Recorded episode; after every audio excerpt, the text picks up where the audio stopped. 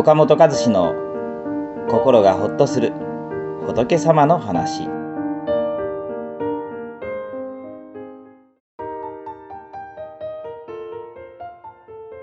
ありがとうに込められた雄大なメッセージ。ありがとうという言葉はもともとありがたしが語源になっています。このありがたしは仏教に由来する言葉です。お経の中に人の生を送るは固く今命あるはありがたしというお言葉があります。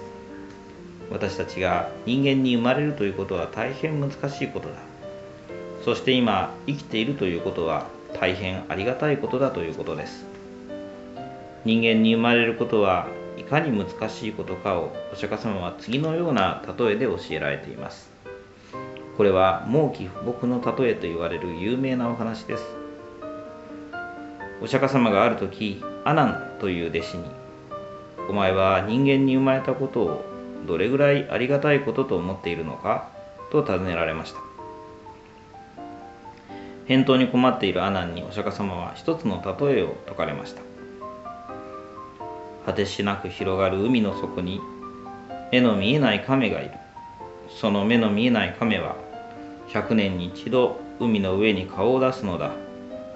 海の上には一本の丸太が浮いている。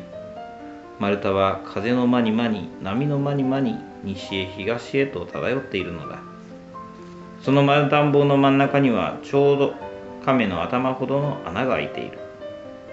穴んよ100年に一度浮かび上がるこの亀が浮かび上がった拍子にひょっとこの丸太の穴に頭を入れることがあると思うか？聞かれたアナンは驚いて「お釈迦様そんなことはとても考えられません」と答えました「絶対にないと言い切れるか?」とお釈迦様が聞かれるとアナンは「何億年かける何億年何兆年かける何兆年の間にはひょっとしてあるかもしれませんがないと言ってもいいぐらい難しいことです」と答えますするとお釈迦様は「良いかはないよ私たちが人間に生まれるということはこの亀が丸太の穴に頭を入れることがあるよりも難しいことなんだ。ありがたいことなんだよとおっしゃったと言われます。あることが難しいと書いてありがたいと言います。あなたがこの世に生まれ生きているということは大変あることが難しいありがたいことなのです。両親が出会わなければどっかですれ違っていた。今の自分はここにいなかったでしょう。何かの歯車が少しずれていただけであなたはこの世に存在しなかったかもしれません。そう考えるとこの世に生まれ今生きているということは大変ありがたいことなのです。ありがとうという言葉はここから由来していると言われます。このありがとうという言葉は単に何かをしてくれたことへの感謝だけではなくあなたがここにいることそのものを喜びことほぶ言葉なのです。生まれてくれてありがとう。ここにいてくれてありがとう。その人の存在そのものにありがたいと感謝する言葉ですね。ですからそばにいる人に大いにこの言葉をかけていきましょう。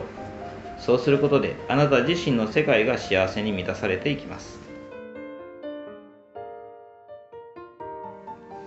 この番組は一般社団法人全国仏教カウンセリング協会が提供しております当協会については動画コメント欄に URL を掲載しておりますそちらをぜひご覧ください。